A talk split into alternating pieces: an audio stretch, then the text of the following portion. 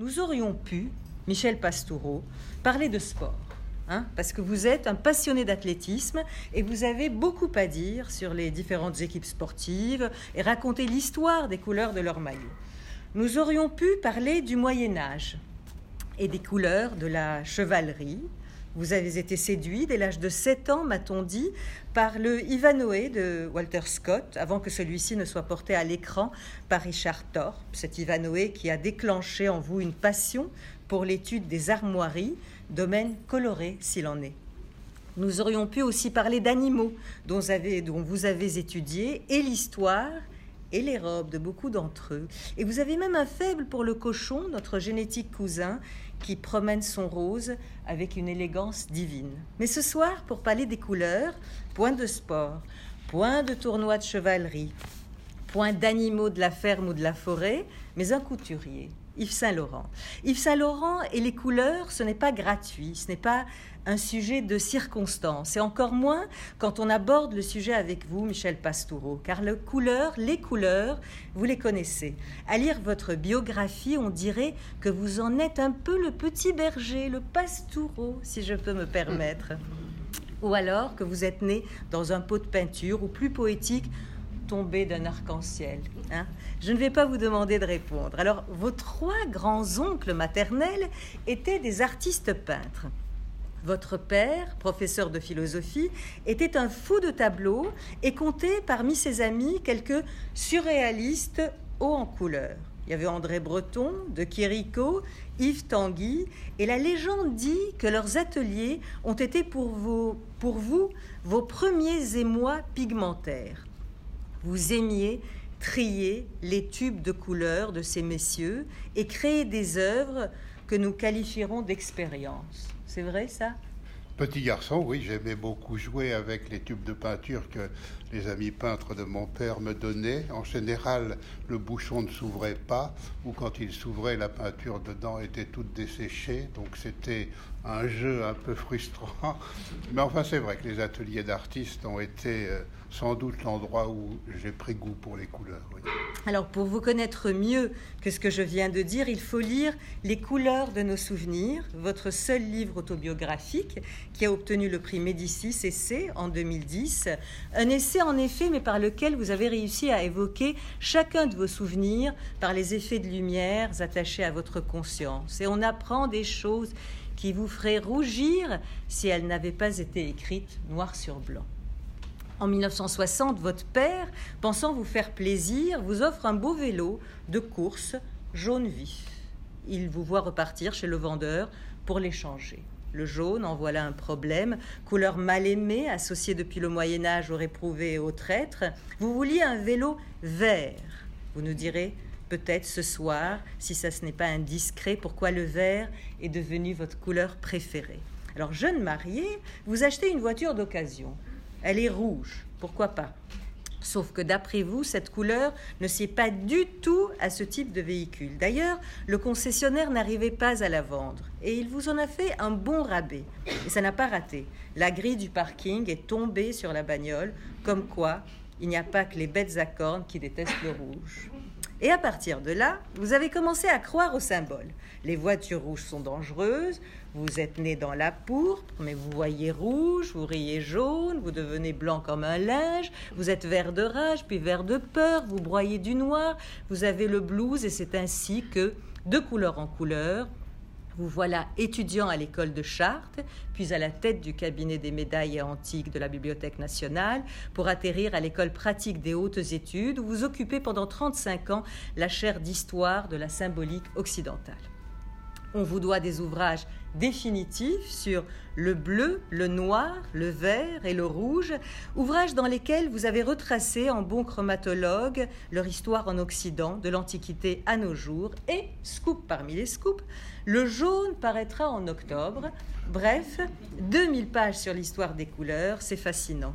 Nous allons vous demander ce soir de passer au crible de votre érudition extraordinaire la palette d'un homme qui a habillé les femmes et leur a fait aimer la couleur, Yves Saint-Laurent. Pendant ses 40 ans de création, en effet, Yves Saint-Laurent n'a cessé d'interroger les couleurs. Alors, quelle place, Michel Pastoureau, Pastoureau, donneriez-vous au couturier dans votre panthéon des couleurs?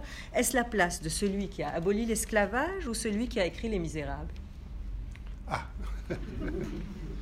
Je dis toujours à mes étudiants, en histoire donc, pour ce qui concerne les couleurs, que les, teinturiers et les spécialistes du vêtement ont plus à nous apprendre sur les couleurs que les peintres. Ça les surprend beaucoup, mais euh, les rapports entre couleurs et société placent plus par le textile et par le vêtement euh, que par la peinture, qui n'est qu'un domaine particulier de l'histoire des couleurs. Et souvent, je m'emporte d'ailleurs quand je vois des ouvrages euh, qui se prétendent histoire des couleurs et qui ne parlent que de peinture et voire plus, de manière plus réduite, d'un aspect d'une école picturale ou d'un courant. Donc voilà, euh, priorité aux teinturiers sur les peintres. Ça ne veut pas dire que les peintres n'ont rien à nous apprendre, bien, sûr. Et surtout pas à Saint-Laurent. Oh, pensez-vous. Donc alors vous dites qu'il y a six couleurs, euh, Michel Pastoureau. Il y a le bleu, le rouge, le blanc, le jaune, le vert et le noir. Et puis il y a les seconds couteaux, les demi-couleurs, qui portent des noms de fruits et de fleurs. Alors il y a violet, rose, orangé, marron. Il y a aussi le gris. Bien sûr. Bon, alors, quelle est, à votre avis, la couleur emblématique dominante de l'œuvre d'Yves Saint-Laurent Je crois qu'il faut en citer deux parce que euh, il y a plusieurs périodes et euh, au début c'est quand même le noir mhm. et à partir d'un moment que vous situerez mieux que moi, ça devient le bleu. Et je crois qu'à l'heure d'un bilan, aujourd'hui, euh, le public retiendra le bleu avant le noir, me semble-t-il, même si Saint-Laurent lui-même, m'avez-vous dit, avait une préférence pour le noir, ou l'a écrit en tout cas? Et plusieurs couleurs, on va voir. Regardez ce qu'il a écrit sur, sur le bleu. Il a dit J'ai adoré refaire les jardins de Majorelle. On ne sait pas quelles étaient exactement les couleurs. J'ai gratté les murs, mais je n'ai pas retrouvé le fameux bleu Majorelle. Il devait probablement être moins électrique. Majorelle, c'est un matisse et c'est ma passion. Alors, est-ce que vous pouvez nous dire un peu plus sur ce bleu? La, spécificité du bleu d'Yves Saint-Laurent, comment le, voyez-vous? Oui, euh, il y a des bleus, Yves Saint-Laurent. Euh, le bleu a cette euh, qualité dans le textile et, la haute couture que hum, tous les bleus se marient bien entre eux, ce qui n'est pas vrai des autres couleurs. Mais euh, dans le prêt-à-porter, c'est pareil. Hein. Nous pouvons tous porter toutes sortes de bleus euh, sans que ça choque le regard, que ça hurle, que ça transgresse. On ne peut pas le faire avec le verre. Hein. Un verre bouteille à côté d'un verre olive, c'est impossible. Euh, un rouge brique à côté d'un magenta, ça fait bizarre tous les bleus se marient bien entre eux. Est-ce que je peux vous demander combien de nuances de bleu il existe? Ah, les, nuances sont infinies. Je, euh, je, souligne souvent dans mon enseignement qu'il ne faut pas confondre couleur et nuances, mais euh, le grand public, euh, la presse, souvent établit une synonymie entre couleur et nuance. Les couleurs, ce sont des catégories presque abstraites. il y en a six de base dans la culture occidentale, vous l'avez rappelé blanc, rouge, noir, vert, jaune, bleu, puis cinq couleurs que moi j'appelle du deuxième rang, euh, le gris, le rose, l'oranger, le brun et le violet.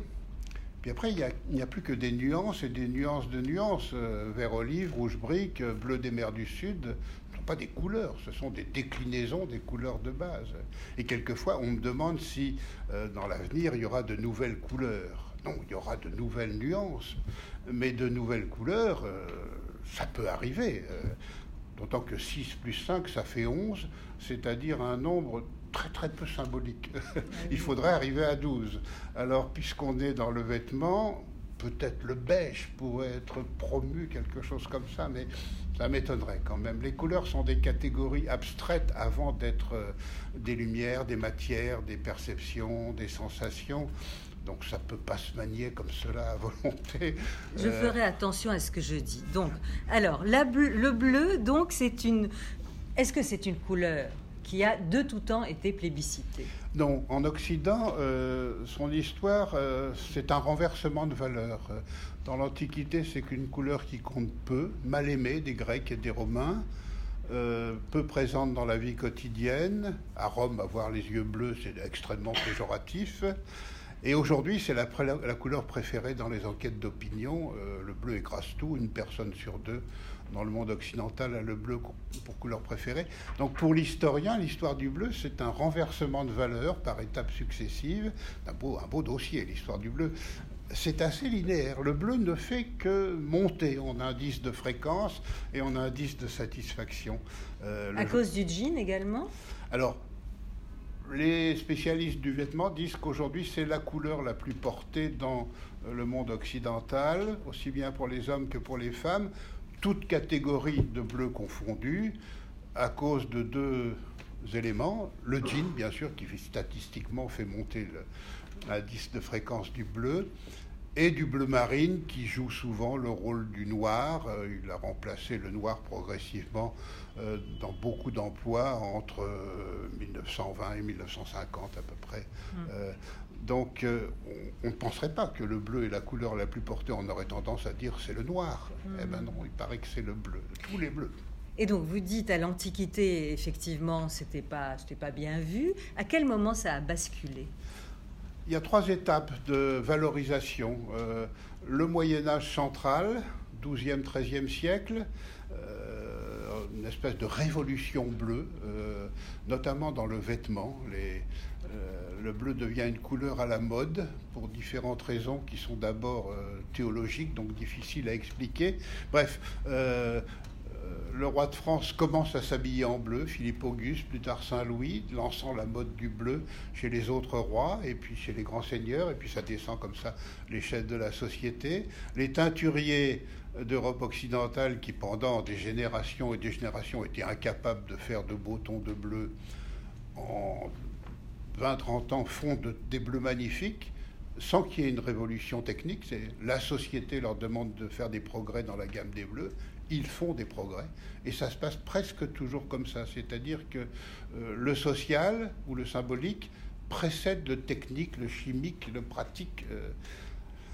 Donc ça, c'est la première étape, le Moyen Âge central. La deuxième, c'est la réforme protestante qui, au XVIe siècle, moralise beaucoup les couleurs, distingue des couleurs honnêtes et des couleurs déshonnêtes, notamment pour le vêtement et la vie quotidienne. Et le bleu est dans le bon groupe, les couleurs honnêtes, avec le blanc, le noir, le gris et parfois le brun. Et, donc, toutes les autres sont malhonnêtes. Alors, surtout le, le, jaune, le vert et le rouge, la couleur des papistes, euh, qui sont trop voyantes, donc indécentes. Donc des morales de la couleur qui sont favorables au bleu. Et la troisième période de revalorisation du bleu, alors là c'est le triomphe, c'est l'époque où le bleu commence à devancer le rouge comme couleur préférée des Européens, c'est le XVIIIe siècle, surtout la fin du XVIIIe siècle, le romantisme qui a un goût immodéré pour la couleur bleue, le premier mouvement romantique, euh, c'est la couleur du rêve, de l'infini, de la mélancolie, euh, c'est la couleur de l'habit euh, que Goethe donne à son héros Werther dans Les souffrances du jeune Werther, un des plus grands succès de librairie de tous les temps. Donc pendant trois générations, tous les jeunes gens romantiques s'habille à la Werther avec un habit bleu. Euh, donc voilà, ça, je pense, on n'a pas d'enquête d'opinion euh, dans les années 1780, mais si on en avait, je pense que c'est le moment où en Occident, le bleu devient la couleur préférée des, des Européens et l'est resté jusqu'à aujourd'hui. Est-ce que la Vierge a de tout temps été habillée en bleu? Non, la Vierge est habillée en sombre pendant très longtemps parce qu'elle porte le deuil de son fils. Donc c'est du vert foncé, du violet, du brun, du noir, du gris, du bleu foncé. Et puis il a un moment où euh, ce bleu foncé élimine les autres couleurs, puis s'éclaircit, c'est le XIIe siècle. La Vierge devient un personnage habillé en bleu dans les images, et comme c'est la reine du ciel, elle est agent de promotion de la couleur bleue. Euh, euh, le bleu a deux agents de promotion, la Vierge d'un côté, le roi de France de l'autre. Ah alors couleur bénie. Et, les deux sont liés, c'est-à-dire que les rois de France ont des difficultés au XIIe siècle et, font de la Vierge la patronne du royaume de France et lui empruntent deux de ses attributs, la couleur bleue et la fleur de lys. Et euh, ça a des conséquences de très très longue durée. Hein. Si aujourd'hui sur les terrains de sport, euh, les sportifs qui représentent la France euh, jouent en maillot bleu, c'est parce que cette couleur mariale, qui est devenue royale, puis étatique, puis nationale. Elle l'est restée. La Révolution française a gardé le bleu parce que c'était la couleur de la nation et plus la couleur du roi. Et, aujourd'hui encore, c'est la couleur nationale. Donc ça remonte très très haut. Euh, voilà. Donc on va passer d'une couleur qui est dans le bon côté à une couleur qui est dans le mauvais côté. Et c'est le rouge. Le rouge, Yves Saint-Laurent euh, a écrit euh, que c'est la base du maquillage, ce sont les lèvres, les ongles. Le rouge, c'est une couleur noble, une couleur de pierre précieuse, le rubis, et c'est une couleur dangereuse. Il faut parfois jouer avec le danger. Rouge, c'est religieux, et c'est le sang, et c'est royal, c'est Phèdre, et une multitude d'héroïnes.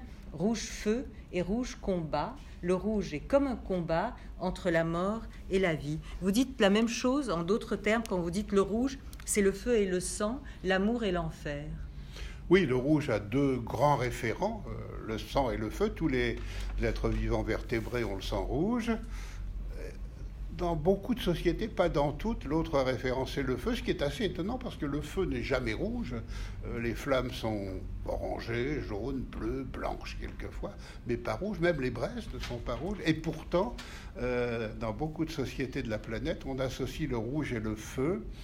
Et alors, comme il y a un bon et un mauvais sang, et un bon et un mauvais feu, le, rouge a quatre pôles pour organiser sa symbolique, ce qui est assez large, si je puis dire. Euh, en outre, c'est la première couleur que l'homme a maîtrisée euh, en peinture d'abord, en teinture ensuite. Donc ça a été très tôt la couleur par excellence, d'où dans un certain nombre de langues la synonymie entre rouge et coloré. C'est le même mot qui veut dire rouge et en couleur. Coloratus en latin, par exemple, c'est à la fois rouge et coloré. Euh, Colorado en castillan. Dans d'autres langues, c'est la synonymie entre rouge et beau. C'est le même mot ou des mots de même famille. Dans les langues slaves, euh, à Moscou, la place rouge, c'est pas du tout la place communiste, c'est la belle place. Elle, est déjà place rouge à l'époque des tsars. Donc ça, ça explique l'ancienneté du rouge, première des couleurs. Belle couleur, mais ayant, comme toutes les couleurs, ses bons et ses mauvais aspects.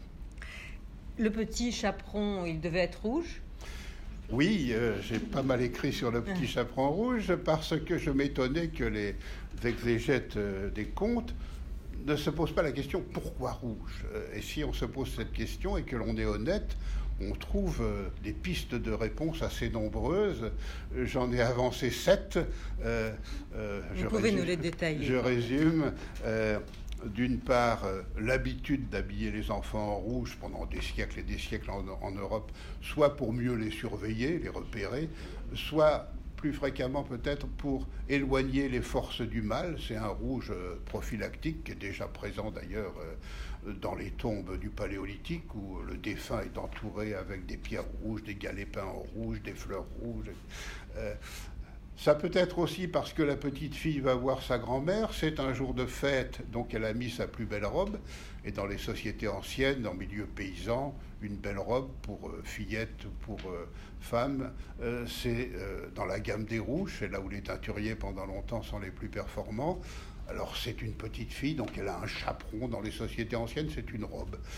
Il y a plusieurs versions. Ça remonte très haut, hein, le petit chaperon rouge. On a des versions qui datent de l'an 1000.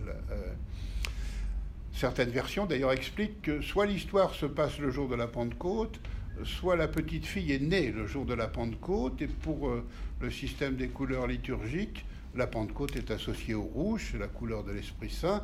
Euh, donc ce jour-là, on s'habille en rouge. La psychanalyse s'en démêlée sur le tard, a expliqué que ce rouge, c'est celui de la sexualité, que la petite fille, en fait, est, est pubère ou prépubère, qu'elle a très envie de se retrouver dans le lit avec le loup euh, pour faire des choses. La psychanalyse est formidable, toujours. Hein. Mais elle se trompe parce que euh, le rouge de la sexualité, c'est vrai aujourd'hui, mais dans les sociétés anciennes, c'est beaucoup moins vrai. Et la couleur de la, des amours naissantes euh, au Moyen Âge ou sous l'Ancien Régime, c'est le vert. Donc ça devrait être un petit chaperon vert. vert bien sûr. Et moi, j'ai proposé une piste qui ne prend pas le rouge tout seul, mais aussi le petit pot de beurre qui est blanc et le loup ou la grand-mère qui sont noirs. Donc on a un système autour d'une triade rouge, blanc, noir qu'on retrouve dans d'autres contes, dans des fables, dans Blanche-Neige par exemple, une jeune fille blanche comme la neige, reçoit une pomme empoisonnée rouge de sa marâtre sorcière habillée de noir. Donc la, circulation des couleurs euh, est différente, mais on a cette triade. Dans le corbeau et le renard, euh, un oiseau noir, le corbeau, lâche un fromage blanc qu'un renard rouge récupère au sol. non, non, il est, roux, il est roux, il est roux, le renard. Le renard Je me souviens. Alors on a cette triade de couleurs. Euh, et ces trois couleurs ensemble, dans les sociétés anciennes, jouent un rôle plus important que toutes les autres. Et ça laisse des traces comme ça dans l'imaginaire. Alors, Yves Saint-Laurent a euh, imaginé une mariée en rouge. Vous la voyez, elle, est, très belle. Elle est belle. Hein oui, Alors, un beau rouge en fait. Et donc, est-ce que vous, on sait comment ce rouge? Est-ce qu'il a une, bah, vous le qualifierez de rouge comment? Ah, en termes de nuances. Oui. Il est légèrement corail pour moi, euh, un petit peu nacré, euh, mais c'est sur l'écran. Hein. Euh, mais ça vient de loin, la mariée en rouge. Saint-Laurent, là, l'héritier d'une longue tradition, comme je l'ai dit, dans les campagnes européennes. c'est dans la gamme des rouges que la teinturerie de village est la plus performante pendant très longtemps. Pour se marier, une jeune femme met sa plus belle robe, et presque toujours, c'est une robe rouge il faut attendre les années à la campagne, 1830 hein, à peu près, pour que les mariées blanches fassent leur apparition avec une idée symbolique. Il faut montrer que la jeune femme arrive pure au mariage. Euh, donc le blanc rappelle euh, la pureté, la virginité de la jeune épousée. Euh, avant le 19e siècle, ça va de soi. Ce serait extravagant de ne pas se marier en état de virginité. Il semblerait qu'à partir du 19e siècle, c'est plus aussi évident que cela, donc il faille le montrer par la robe. Mais c'est-à-dire, ça date de, de, quand que les femmes de mauvaise vie sont aussi habillées en rouge? Alors, euh, elles doivent porter, ce sont des règlements municipaux souvent, qui sont variables. Euh, on en a trace depuis le XIIIe siècle en Europe. Euh, qui doivent porter une pièce de vêtement voyante pour ne pas être confondue avec les honnêtes femmes, comme disent les textes. Et selon qu'on est en Italie, en Allemagne ou ailleurs, euh, les règlements et les couleurs changent. Et même dans, une même ville comme Milan, par exemple, au XVe siècle, un dossier que je connais un peu, euh, au début du XVe siècle, les prostituées de Milan doivent porter une pièce de vêtement noir et blanc puis au milieu du siècle noir et à la fin du siècle rouge. Et peu à peu, c'est le rouge qui s'impose dans les grandes villes d'Europe occidentale et une synonymie, enfin pas synonymie, mais une équivalence rouge, prostitution, ça marche ensemble. Quand on regarde euh, les tableaux de Toulouse-Lautrec, par exemple, avec des maisons de, galanterie, pour employer un mot correct, euh, tout est rouge. les meubles, les sols, les murs et les dames. On va passer au jaune. Alors, le jaune, chez Yves Saint-Laurent, c'est un peu le doré, puisqu'il dit l'or parce que c'est la pureté et la coulée de la source qui moule le corps jusqu'à n'en faire qu'une ligne. Et en, préparant euh, un peu ensemble l'entretien, vous m'avez dit, il a raison. De choisir l'or plutôt que le jaune. Oui, parce que le jaune, comme toutes les autres couleurs, a ses bons et ses mauvais aspects mais la culture occidentale, assez tôt, euh, pendant le haut Moyen Âge, a commencé à distinguer le bon et le mauvais jaune en réservant à l'or euh, les bons aspects de la couleur, ce qui fait que le jaune stricto sensu n'a pour lui, du point de vue symbolique, de la symbolique ordinaire, que les mauvais aspects, et le jaune est devenu, à partir du Moyen Âge central, ce qui n'était pas du tout dans l'Antiquité, la couleur du mensonge, de la trahison, de la félonie, euh, des chevaliers félons, mais aussi de la maladie, du poison, euh, euh, de la moisissure, donc des aspects très très négatifs, l'or ayant pris pour lui tous les bons aspects de la couleur, chaleur, pouvoir, prospérité, richesse, fécondité, et ce pauvre jaune, jusqu'à des époques récentes, ce qui explique sans doute que dans les enquêtes d'opinion quelle est votre couleur préférée? On a de telles enquêtes pour euh, l'Europe occidentale depuis la fin du 19e siècle. Le jaune soit toujours le dernier.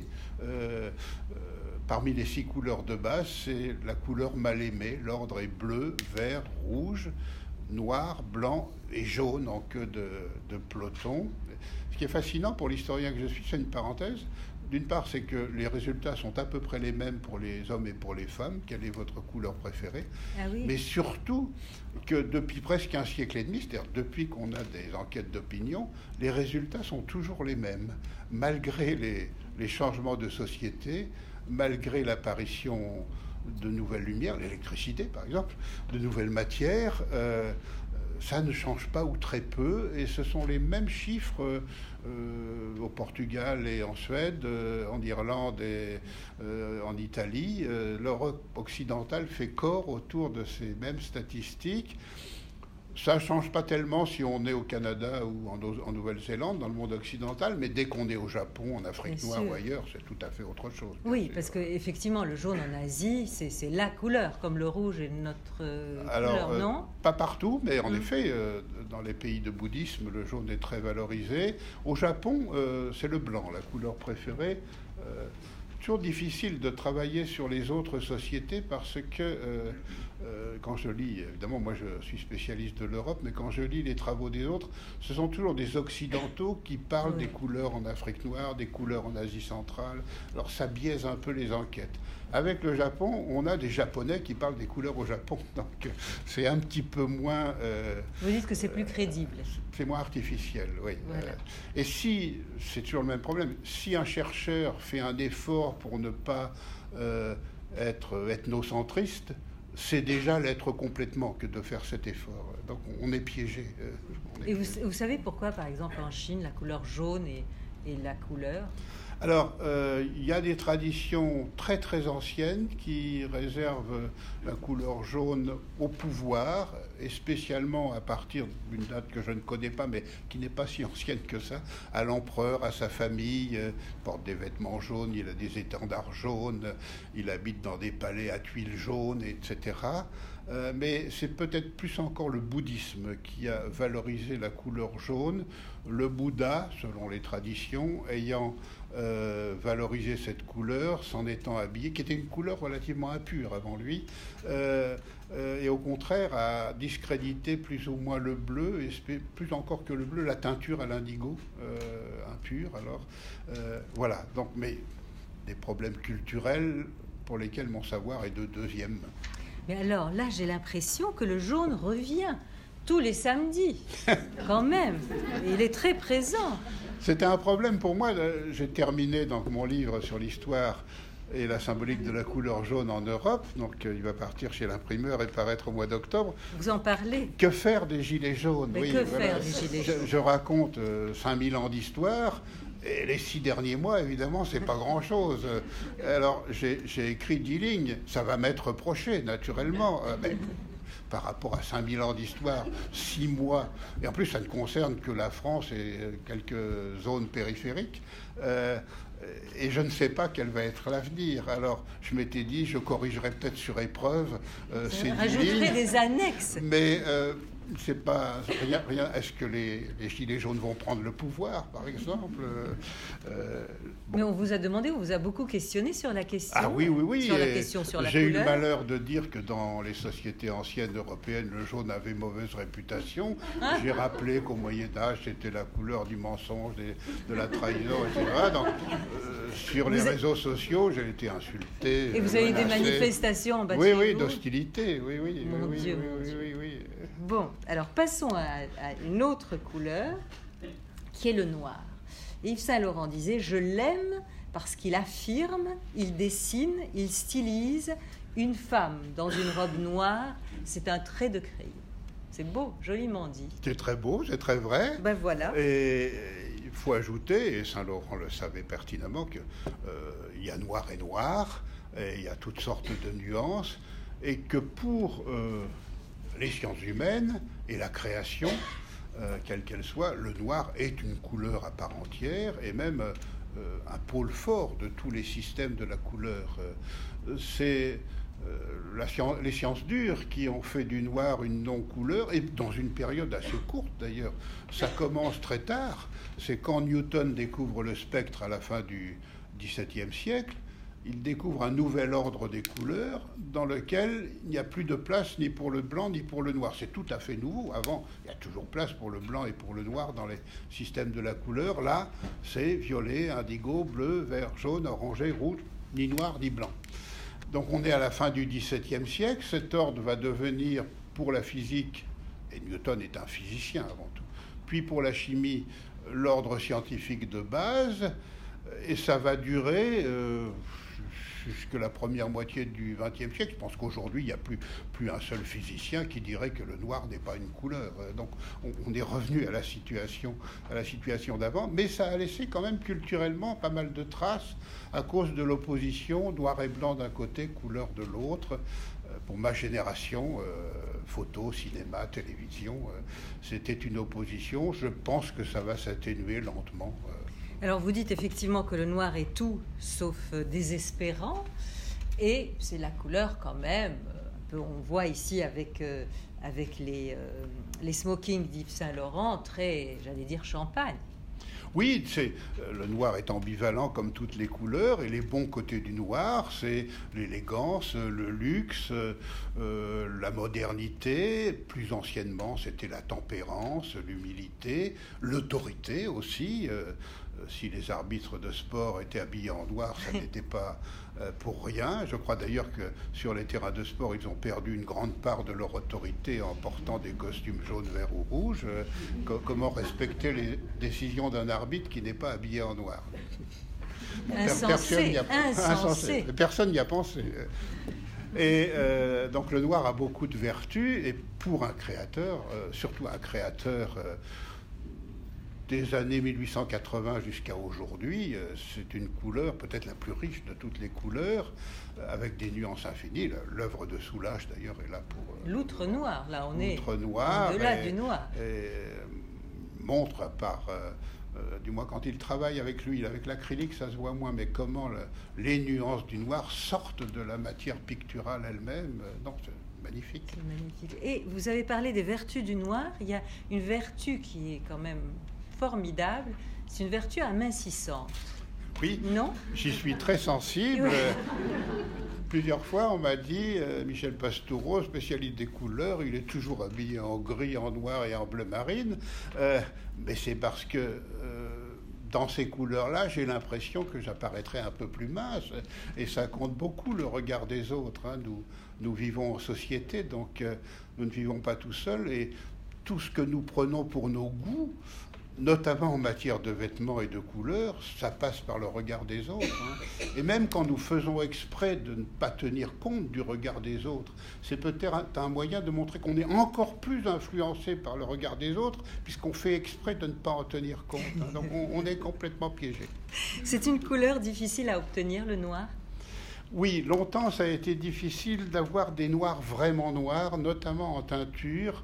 Euh, on arrivait à des gris foncés, des bruns foncés avec des écorces ou des racines de noyer, de châtaignier, euh, ou bien un produit de très grand luxe qui coûtait très cher, la, noix de Galles, qui permettait de teindre, mais des petites quantités seulement. Euh, les teinturiers d'ailleurs étaient de grands tricheurs et euh, avec du noir de fumée un tissu un peu brun, il noircissait et euh, au bout de quelques temps, euh, première lessive, euh, naturellement, le noir devenait brunâtre. Donc il faut attendre en Occident vraiment le XVIIIe siècle pour que la teinturerie en noir fasse des progrès et que les noirs soient vraiment noirs. Auparavant, tous ceux qui doivent porter du noir pour une raison ou pour une autre les moines bénédictins, par exemple, ne sont pas en vraiment en noir, mais ils sont dans une coloration qui se rapproche un peu du noir. Et euh, comme pour le blanc, d'ailleurs, le, grand chic, c'est d'avoir de se rapprocher le plus d'un noir ou d'un blanc absolu, ce qui est difficile avant le XVIIIe siècle. la couleur du clergé, ça a été de tout temps. Effectivement, le noir a été la couleur du clergé ou pas, pas, pas Alors, il faut distinguer le clergé séculier, euh, euh, pape, cardinaux, évêques, prêtre, etc., qui là est assez bariolé, au moins à partir de la fin du Moyen Âge, avec, une hiérarchie. Plus on monte, plus on est de couleur claire ou vive. Hein, les prêtres en noir, les évêques en vert, les cardinaux en rouge, le pape en blanc. et le monde des moines, alors là, on est dans la gamme du noir, du gris, du brun, éventuellement du blanc pour les cisterciens. C'est une toute autre gamme de couleurs avec l'idée euh, que c'est plus humble, c'est plus, c'est plus moral. Euh, le christianisme, euh, malgré la déchristianisation, pèse encore d'un poids très très lourd. Il y a l'idée biblique que Adam et Ève, au paradis terrestre, étaient nus. Ils ont péché, ils ont désobéi à Dieu, ils ont été expulsés du paradis, et à la sortie du jardin d'Éden, en signe de leur faute, on leur a remis un vêtement. Donc pour le christianisme, et spécialement pour les protestants, tout vêtement rappelle le péché originel, le péché d'Adam et Ève. Donc vouloir se faire beau par le vêtement, se mettre en valeur par le vêtement, c'est un peu indécent, sinon une, offense faite à Dieu. Et cette idée vient de très loin, elle n'a pas complètement disparu. Hein. C'est pour ça que dans, les pratiques d'aujourd'hui euh, vestimentaires, les marchands de vêtements le savent très bien, euh, il y a deux types de comportements, ceux qui veulent se mettre en valeur et se faire remarquer, se faire beau par le vêtement, et toute une partie de la population qui, au contraire, cherche à être discret, ne pas se faire remarquer. Et euh, naturellement, euh, on le sait et on propose à la vente euh, deux types de, vêtements. Ça ne concerne pas la haute couture, bien sûr. Mais, mais est-ce qu'on savait de quelle couleur étaient les vêtements d'Adam et d'Ève? Alors, on a, on a ergoté et dans les images médiévales, pour leur rappeler leur faute, on leur donne une étoffe rouge, c'est-à-dire là c'est le rouge de la honte, euh, ils ont faute, de la faute, du péché, euh, de la transgression. Euh. donc c'est le cas le plus fréquent dans l'iconographie médiévale. mais d'abord, ça a été une, feuille de figuier pour cacher leur nudité. Bien sûr. Puis un vêtement de couleur rouge. Puis avec la peinture moderne, ça devient de toutes les couleurs. Alors, on, a vu effectivement pour Yves Saint Laurent que le noir est quand même couleur de luxe. C'est aussi une couleur de deuil. Euh, est-ce que, euh, est que vous pouvez nous situer un peu depuis quand le oui, euh, couleur de deuil? C'est assez tardif. déjà, le fait de porter des vêtements particuliers pour exprimer le deuil, ça n'existe pas dans les sociétés anciennes. Ça apparaît d'abord dans le monde méditerranéen vers la fin du Moyen Âge et c'est le sombre qui est sollicité plus que le noir. Le sombre, dont le noir, mais aussi euh, des couleurs foncées, du brun, du gris, euh, du bleu marine, bleu sombre, disons. Euh, et puis, peu à peu, entre le 15e et le 18e siècle, le noir élimine les autres couleurs foncées et devient la couleur du deuil, à la fois pour le vêtement et le, décorum. mais d'une part, comme je l'ai dit, c'est un presque noir, c'est pas un vrai noir. On a du mal à teindre en noir, et ça ne concerne pendant longtemps que les classes les plus favorisées de la société. Pour que ça concerne euh, toute, la, toute la société européenne, il faut attendre le 19e siècle, c'est-à-dire très tardivement, avec euh, euh, ce code qui apparaît lui aussi assez tard, noir grand deuil, violet demi-deuil, euh, qui est intéressant parce qu'il nous rappelle que le violet, pendant très longtemps, jusqu'à des dates très récentes, c'est pas du tout le mélange du rouge et du bleu, c'est un noir d'un type particulier, euh, c'est un sous-noir.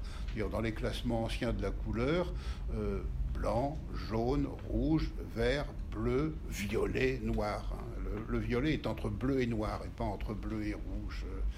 Et euh, euh, le deuil euh, est là pour nous le rappeler. D'ailleurs, le, mot latin pour dire violet, le mot normal, c'est sub-niger, sous-noir. Mm. D'ailleurs, j'ai fait l'expérience avec des boîtes de peinture pour écoliers. Quand on mélange du rouge et du bleu, à l'école primaire, on apprend que ça fait du violet. Ça ne fait jamais du violet. Ça fait un marronasse abominable. Alors, je ne sais pas si vous saviez, mais Yves Saint-Laurent avait une mariée en noir. Est-ce qu'on se marie en noir en Occident? Euh, Il y a un film de Truffaut qui porte ce titre. Euh, euh, je ne vois pas de, de cas documentés ou même dans le, milieu royal ou princier pour une circonstance exceptionnelle, euh, peut-être dans la littérature où une femme euh, qui devait se marier a perdu son futur mari et euh, symboliquement se marie avec lui en noir, mais je ne crois pas qu'on se marie en noir. Alors c'est une création Saint-Laurent. Alors moi, je vais vous faire une confidence. La femme de Soulage, elle n'était pas encore la femme, ils se sont mariés il y a 75 ans, je crois. Elle était en noir. Ah, alors elle avait peut-être. Ah, je vous ai appris quelque chose, Michel Pastoureau. Je suis très fière. Merci. Très, très fière. Donc, on va arriver à votre couleur préférée. Voilà. Donc, qui est le vert. Euh, dans le magazine Elle en 1977, Yves Saint-Laurent a dit J'aime les couleurs sourdes le jour parce que je trouve que la lumière de Paris s'accommode mal des couleurs vives, alors que le soir, je veux que les femmes soient comme des oiseaux de paradis. Réaction? Oui, euh, il y a vert et vert ici encore, et alors c'est vraiment le contraire du bleu, c'est-à-dire que tous les verts se marient très mal entre eux. Euh, ça peut hurler, grâce, enfin, pour un œil européen, disons, ou pour mon œil à moi, je généralise peut-être, euh, il y a des peints très méchants avec le vert. Euh, Parce que parce qu'ils mettent. Ah, je ne sais pas. Kandinsky, par exemple, a la haine du vert et il a écrit une page contre le vert qui se finit par pas les mots exacts, mais le verre est semblable à une grosse vache qui regarde passer les trains, immobile, ne pensant rien, n'exprimant rien, C'est affreux. C'est beau une vache euh, regardant passer les trains. C'est dans du spirituel dans l'art, où Kandinsky parle beaucoup des couleurs, généralisant comme je le fais, pensant que tout ce qu'il nous raconte, euh, ça concerne tout le monde, alors que ça ne concerne que Kandinsky. Euh, mais, c'est ma couleur préférée. Oui, mais alors vous avez découvert cette couleur préférée à, quel âge? Je crois que j'avais euh, trois ans, que j'ai pris conscience que, bah, dans mes souvenirs, ça se passe comme ça. Mais donc, comment? Petit garçon, je sais que j'aimais le vert. Et, ça se manifestait comment? Dans le choix des jouets, dans le choix des vélos. J'ai toujours eu des vélos verts et quand euh, mon père a voulu m'offrir mon dernier vélo, j'avais 13 ans, qui serait mon vélo d'adulte, et m'a conduit chez un ami d'enfance de lui, marchand de cycle, et que ce brave homme avait préparé un beau vélo jaune pas possible. Un vélo, ça doit être vert. J'étais un enfant assez gâté. Et ce, brave homme me vantait le maillot jaune, me parlait d'Anquetil, de Poulidor. Et euh, moi qui connaissais l'histoire du cyclisme bien mieux que lui, euh, j'aimais les coureurs italiens, pas les coureurs français. Et, un vélo, ça devait être vert. Copie Bartali, c'est quand même autre chose qu'Anquetil Poulidor. Et bref, depuis longtemps, j'aime le vert. Et vous avez porté le vert à un moment? Non, en, en, trouver en prêt-à-porter, quand on est un homme corpulent, euh, un vêtement vert un peu foncé en France, c'est un exercice impossible. Euh, quand je vais en Allemagne, je trouve davantage un pull vert foncé, c'est pas extravagant. À ma taille, c'est déjà plus difficile. Euh, en Scandinavie, où il y a des grandes tailles, en très grandes tailles en prêt-à-porter, ou au Canada, là, on trouve, oui. mais en France, le vert, en plus, a peut-être plus que dans les pays voisins, cette réputation de porter malheur, euh, à la fois au théâtre, sur les bateaux, euh, euh, sur le corps des femmes. À offrir une émeraude, on sait que ça reste encore difficile, les bijoutiers le savent bien. Et, porter une robe verte, il y a des, des, femmes qui refusent. Mais regardez, les deux beau modèle, je dis ça comme ça, mais c'est magnifique quand même ce qu'il a fait avec le verre. En plus, c'est un verre très très beau, oui. Mais ça vient de ce que, en teinture, mais aussi en peinture, euh, le verre d'une part est une couleur qu'on a du mal, non pas à fabriquer, mais à fixer. Donc elle est instable, elle est changeante, D'où l'idée que le vert, c'est la couleur euh, qui trompe, euh, euh, qui ne tient pas ses promesses, etc. Et c'est vrai que c'était des robes de sorcière, on disait une robe de sorcière Oui, sorcière, robe verte avec des dents vertes, des cheveux verts, etc. Ça vient de loin. Et puis surtout, on s'est mis en peinture, mais aussi en, teinture, à employer des produits toxiques, d'où des ah. accidents. C'est ce qui s'est passé au théâtre. Le tabou euh, du verre au théâtre euh, est déjà bien présent à, l'époque de Shakespeare parce que dans le théâtre baroque, la couleur d'un costume dit quel rôle on tient sur la scène. Alors il y a euh, comédien vêtu de bleu, de rouge, de jaune et de vert. Et le comédien vêtu de vert, comme on a du mal à teindre en vert, il a un, costume qui n'est pas teint mais peint.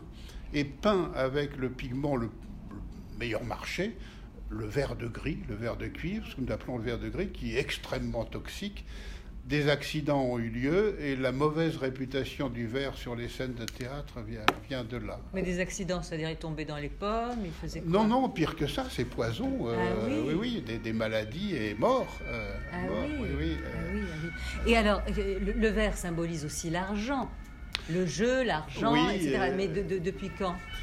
Bien avant le dollar. Hein. Euh, le vert est la couleur de l'argent, c'est la couleur de la cupidité déjà dans, à la fin du Moyen Âge. C'est la même idée, c'est-à-dire que le vert couleur de la nature, c'est assez récent. Euh, euh, il faut attendre l'époque romantique quand la nature est assimilée à la végétation. Avant, la nature, c'est pas la végétation, c'est les quatre éléments l'eau, l'air, la terre et le feu. Donc la nature a quatre couleurs plus que la couleur de la nature dans les sociétés anciennes et jusqu'au moins au XVIIIe siècle, le vert, c'est la couleur de tout ce qui change. Comme la couleur est chimiquement instable, chimiquement changeante, symboliquement, elle est associée à tout ce qui est instable. L'enfance, ça dure pas. L'amour, ça dure pas. La chance, ça tourne. La fortune, le jeu, le hasard, le destin, d'une manière. Tout ça, c'est vert. Hein. Les, euh, les tapis de jeu sont verts dès, le XVIe siècle. La langue verte, c'est la langue des joueurs de cartes. Sur les tapis verts des conseils d'administration euh, se décide le sort d'une entreprise. Il y a un destin qui se joue. Euh, c'est tout ça le vert. les tables de ping-pong pourraient très bien ne pas être vertes. eh bien, elles sont vertes parce qu'il y a un enjeu, une partie qui est en train de, de se jouer. voilà. On sent que vous enflammez. oui, oui, bien sûr. Oui, voilà, Mon premier professeur de dessin, je rappelé qu'André Breton a été ami de mon père, et quand il venait à la maison, quand j'étais tout petit garçon, euh, il m'apportait euh, de quoi dessiner avec lui et de peindre, notamment de peindre avec des pommes de terre, couper une pomme de terre en deux, on la sculptait un peu, on mettait un peu d'aquarelle et il faisait de la peinture tampon comme ça. Et je me souviens qu'il avait un goût pour la couleur verte, c'est peut-être lui qui m'a influencé. Et toutes les lettres que j'ai gardées d'André Breton adressées à mon père, ou toutes les dédicaces dans des livres, sont à l'encre verte. Une ah. petite écriture très très euh, scolaire, c'est assez amusant. On va passer au blanc si vous voulez. Chez Manet, j'admire les blancs somptueux, nuancés, comme ceux de la robe du balcon ou encore ceux du portrait de Berthe Morisot. Je trouve sublime, très moderne et déjà libéré la femme pré-raphaélite, a dit Yves Saint-Laurent. Oui. En personne. Mais c'était plutôt des tons grès, j'ai cru. Bah, c'est pareil. Faire un blanc vraiment blanc, euh, c'est un exercice difficile en teinture. Euh, euh, jusqu'à des dates assez récentes. En peinture, on y arrivait plus tôt, mais le blanc ne restait pas blanc. Euh, il avait tendance à jaunir, à brunir, et puis les couches de vernis qu'on a mis par-dessus, naturellement, euh, ont opacifié ces blancs ou les ont obscurcis. mais il y a quand même, je ne crois pas du tout aux, universaux dans le, dans le domaine de la couleur. Pour moi, tout est culturel hein, pour ce qui concerne les couleurs. Il n'empêche que quand on regarde la symbolique des couleurs dans un grand nombre de sociétés, le blanc a à voir avec la pureté, l'innocence, la virginité, ça, ça revient souvent. Pas partout, mais souvent. Euh, et donc c'est une idée très très forte. Alors, dans le vêtement féminin, évidemment, ça, n'est pas sans signification. Les rapports entre Manet et Berthe Morisot, euh, assez ambigus. Mais euh, euh, c'est une couleur à part entière. Euh, c'est une couleur qui a ses bons et ses mauvais aspects comme toutes les autres couleurs. Il y a un mauvais blanc. selon les sociétés, ça change. Mais en Occident, la peur, la paresse, parfois la mort ont été associés à la, à la couleur blanche. Et la mariée était en blanc Alors la, la, mariée est en blanc à partir oui, des années de la première moitié du 19e siècle. Euh, Euh, est-ce qu'elles sont encore en blanc, les mariées euh, Oui, mais c'est des blancs qui ne sont pas vraiment blancs. Euh, il y a plus de crème d'ivoire, de coquilles d'œufs, de, de tons de cette nature. mais là aussi, il y a des nuances de blanc qui sont infinies. Et puis ça a toujours été couplé, toujours, je ne sais pas, avec le noir.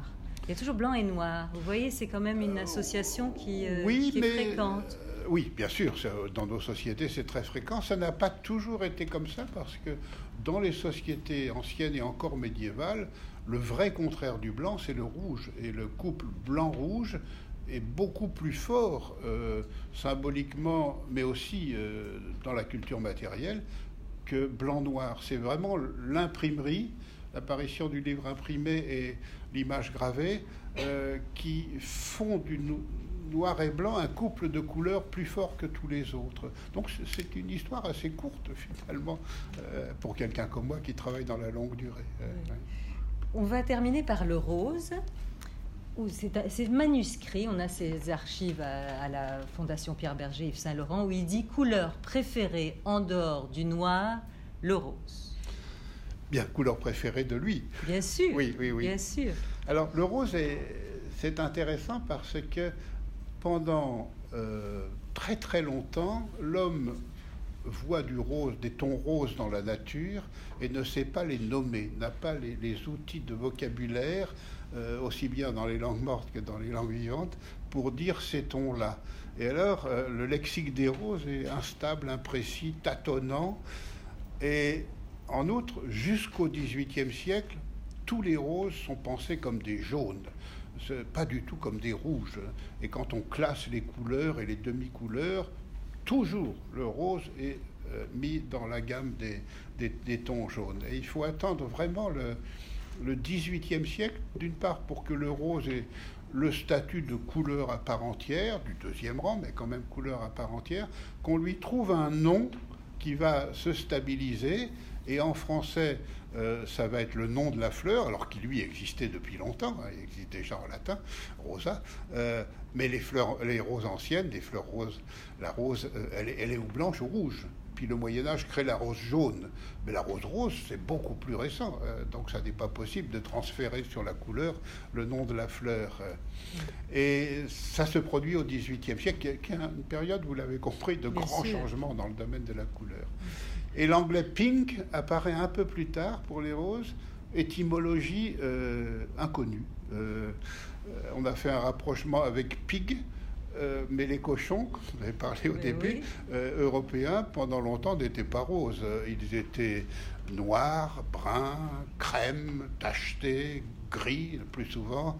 Et c'est les croisements des cochons européens avec les, les ports asiatiques pour améliorer la production de viande qui leur ont donné cette robe euh, rose blanche que, vous connaissez.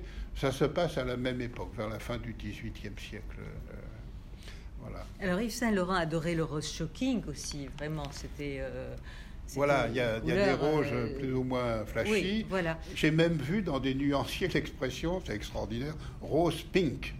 Ah, c'est les roses roses. Oui. Voilà. Euh, mais une amie angliciste m'a dit qu'en fait, euh, le, mot rose, euh, le français rose, était parfois utilisé dans la langue anglaise comme terme de couleur, justement pour le distinguer de mot pink, et pink étant un rose un peu soutenu, et rose un rose layette, disons, quelque chose comme ça.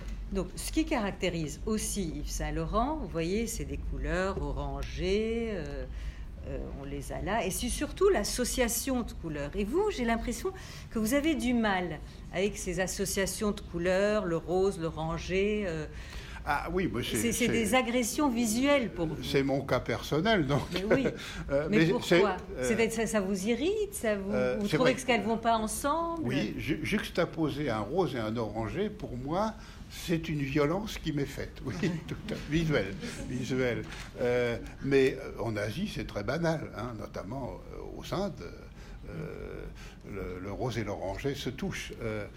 J'ai du mal à, supporter cela. je, me, souviens, une fois, je bavardais avec Christian Lacroix, et il m'a dit J'ai fait quelque chose que vous n'allez pas du tout aimer. C'était une déclinaison d'oranger et de rose violacée ensemble Regardez, là, il vous a mis un peu de vert quand même. On a du vert. Et puis toutes les autres. Mais mon opinion personnelle importe peu. Hein. non, vous avez, vous avez raison. Alors, je, je vais vous montrer la photo d'une autre mariée qui est sublime. Et regardez, il y a du vert, du bleu, du rouge. Oui, ça me, ça me, choque, moins là.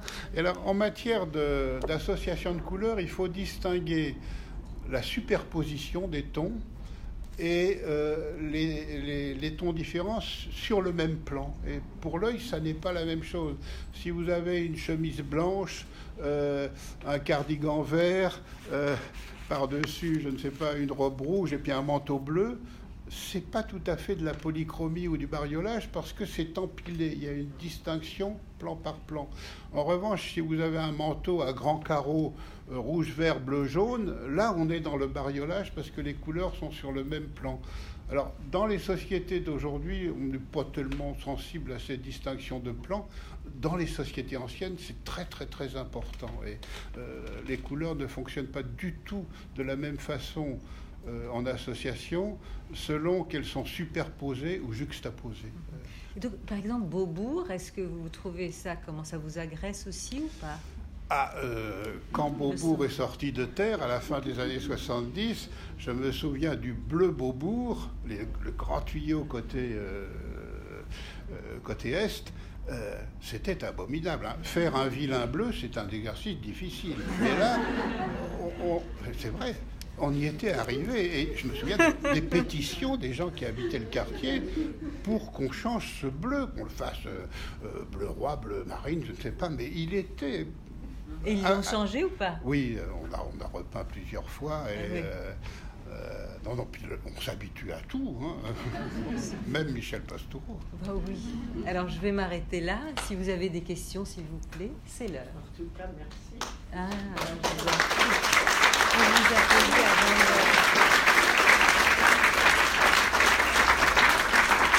on réapplaudira encore plus si après les questions. Merci à tous.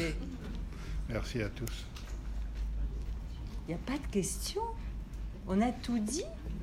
Allez-y, madame.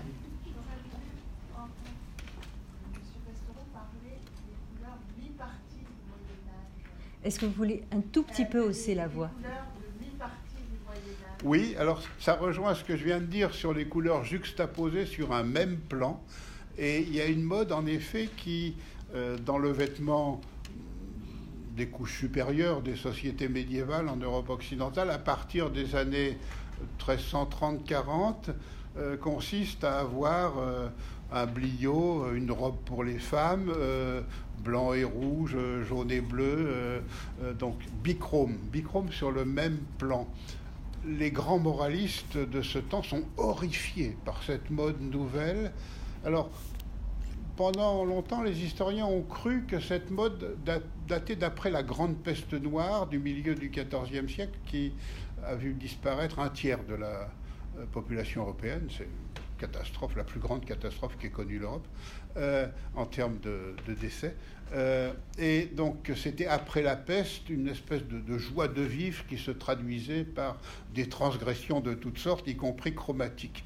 Mais en fait, l'examen des documents montre que c'est déjà là avant la peste, soit le mi-parti, donc la bichromie, euh, soit les rayures, les vêtements rayés qui étaient des vêtements honnis. Euh, c'était vraiment transgressif à un point superlatif, et dans les images, c'est pour les personnages mauvais, les habits rayés, euh, jusqu'à des dates euh, bien avancées dans l'époque euh, moderne. donc, c'est en plus des vêtements portés par les jeunes. Il y a une espèce de révolution vestimentaire à partir des années 1340. pour les hommes, on passe du, long au court voire du très court même, et pour les femmes, de l'ample à l'ajusté. Euh, là encore, les moralistes sont absolument horrifiés des formes qui soulignent euh, euh, le corps, qui mettent en valeur les formes féminines. Épouvantable. à chaque époque, enfin à chaque époque, à beaucoup d'époques, on a comme ça des documents très riches pour l'historien de, de gens vieux jeux, disons, qui se scandalisent des modes nouvelles et ça fait des informations pour l'historien. Ça concerne les formes, ça concerne les couleurs, ça concerne les matières, ça concerne la façon de porter le vêtement, ça concerne les accessoires du vêtement pour, euh, pour la romantique, enfin pour l'époque impériale. On, a pas mal d'informations comme ça. Euh, au premier siècle, euh, les modes barbares, comme disent les textes, ou orientales, pour les femmes, commencent à se répandre. Et les moralistes horrifiés, les femmes commencent à porter du bleu et du vert, mais où va-t-on euh, au lieu du rouge, du blanc et du jaune traditionnel Et ça ne fait que s'accentuer. Après, ce sont les hommes qui s'y mettent aussi. Voilà. Et ça va continuer. Voilà. Donc, ce dossier du mi-parti, euh, euh, à partir du XIVe siècle, laisse pas mal de documents. C'est un, scandale chromatique et une violence qui est faite au regard des moralistes. Allez-y. Quand vous parlez des classements des couleurs, euh, est-ce qu'on a étudié s'il y a euh, un impact au niveau du cerveau? Est-ce que certaines couleurs font réagir le cerveau d'une certaine manière qui induirait que les classements sont toujours identiques euh, en, omettant complètement la partie sociétale? Est-ce qu'il y a un impact physiologique de la couleur? Alors, c'est le problème euh, des rapports entre sciences humaines ou sociales, euh, sciences biologiques et sciences dures. je participe de temps en temps à des rencontres pluridisciplinaires où euh, il y a euh, des sociologues, des linguistes, des médecins, des biologistes, des chimistes, des physiciens, des peintres, des musiciens, des historiens comme moi. On est tous très contents de se retrouver pour parler des couleurs, mais au bout de deux minutes, on a compris qu'on ne parlait pas de la même chose et que échanger est très difficile, notamment entre les, sciences humaines et les sciences dures. Euh, quand je mets mon autre casquette historien des animaux, c'est un peu plus facile d'échanger avec des collègues euh, naturalistes, écologistes, euh, zoologues. Euh. Alors, une des grandes difficultés vient de ce que le classement scientifique de base, aujourd'hui encore, pour parler des couleurs, enfin, pour classer les couleurs, c'est l'ordre du spectre, c'est Newton, c'est les couleurs dans, l'ordre de l'arc-en-ciel. Et en chimie et en physique, euh, c'est ça qui s'impose quand, dans les laboratoires des musées, euh, on analyse les pigments, on utilise des appareils de mesure construits sur le spectre, etc. Mais pour commenter les résultats, on utilise le vocabulaire des couleurs, qui lui s'est formé bien avant qu'on découvre le spectre, et donc qui reflète un classement bien plus ancien, celui d'Aristote, et ça s'emboîte pas du tout, ça n'a aucun rapport. Donc il y a une espèce d'absurdité dont personne ne tient compte, mais qui explique pourquoi on n'arrive pas à parler des couleurs, à définir les couleurs, à définir ce qu'est la couleur. C'est un exercice impossible. Euh, ouvrez un dictionnaire chez vous au mot couleur, vous verrez que les auteurs des dictionnaires ont un mal fou soit ils font une définition tellement longue que c'est plus une définition, soit ils font une sélection, ou bien c'est une lumière, ou bien c'est une matière, ou bien c'est une sensation, ou bien c'est une perception. Euh, et c'est pire encore au, terme de couleur, rouge, bleu, vert, jaune. Alors là, comment définir ces mots? Euh, euh, Vous allez trouver jaune, adjectif qui est de la couleur de l'or, du citron, du safran. C'est pas faux, mais, mais c'est pas une définition. Euh, mais comment aller plus loin euh? Ou alors on va trouver jaune, substantif, couleur qui dans le spectre se situe entre telle et telle longueur d'onde. C'est pas faux non plus. Mais pour un physicien, les sciences humaines peuvent absolument rien faire d'une définition pareille. Alors, l'impact sur le cerveau euh, et euh, les aspects, disons, neurologiques euh, de la perception des couleurs, ça n'est qu'un petit domaine des problèmes de la couleur, mais il y a tellement de controverses que moi, par exemple, donnez-nous un exemple. non, je suis incompétent pour, pour, ah en parler, sauf que j'observe que mes, comment dirais-je, mes, collègues spécialistes de ces disciplines ne sont, ne sont pas d'accord entre eux. Euh, même chose pour euh, la vision des couleurs chez les animaux, etc. Euh, ce qui me semble patent, moi qui représente les sciences humaines, c'est le poids du vocabulaire pour tout ce qui concerne les phénomènes colorés. je vous racontais un témoignage que m'a donné un, vendeur euh, dans une boutique la plus, fameuse de Paris qui vend des couleurs pour les artistes peintres, la maison Sennelier à Paris, sur les quais. Euh, j'aimais bien bavarder avec un, vieux vendeur qui m'expliquait que quand un client, c'est-à-dire un artiste, entre dans la boutique pour acheter des tubes ou de la poudre pour faire euh, de la peinture, des couleurs, on lui montre un nuancier. Sur le nuancier, il n'y a pas de nom, pas de numéro, que des taches. L'artiste dit Je voudrais ce bleu-là. Et quand le euh, vendeur lui dit Ah, ça c'est du bleu de céruléum, là vous avez du bleu indigo, là vous avez du bleu machin, là du bleu truc.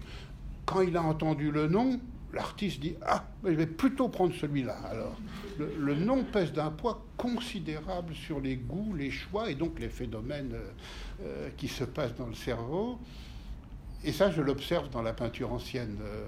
dans la peinture italienne du, XVe siècle, par exemple, je vois bien que euh, la plupart des peintres choisissent euh, leur couleur et le pigment surtout utilisé non pas à cause des propriétés physico-chimiques, mais en raison des prix et des disponibilités d'un côté et du nom du pigment, de la musique du mot, de la mythologie du mot euh, et de tout ce qui se raconte autour du nom. Ça, pèse d'un poids considérable. Et on n'arrive pas à se débarrasser de cela.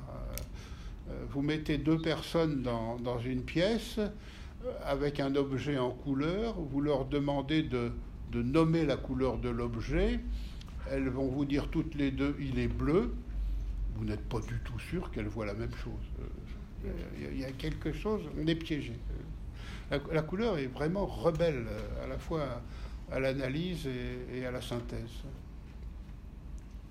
Sur ces bonnes paroles, je vais me permettre d'annoncer que le 18 juin prochain, nous aurons une rencontre autour du pantalon avec euh, Christine Barr.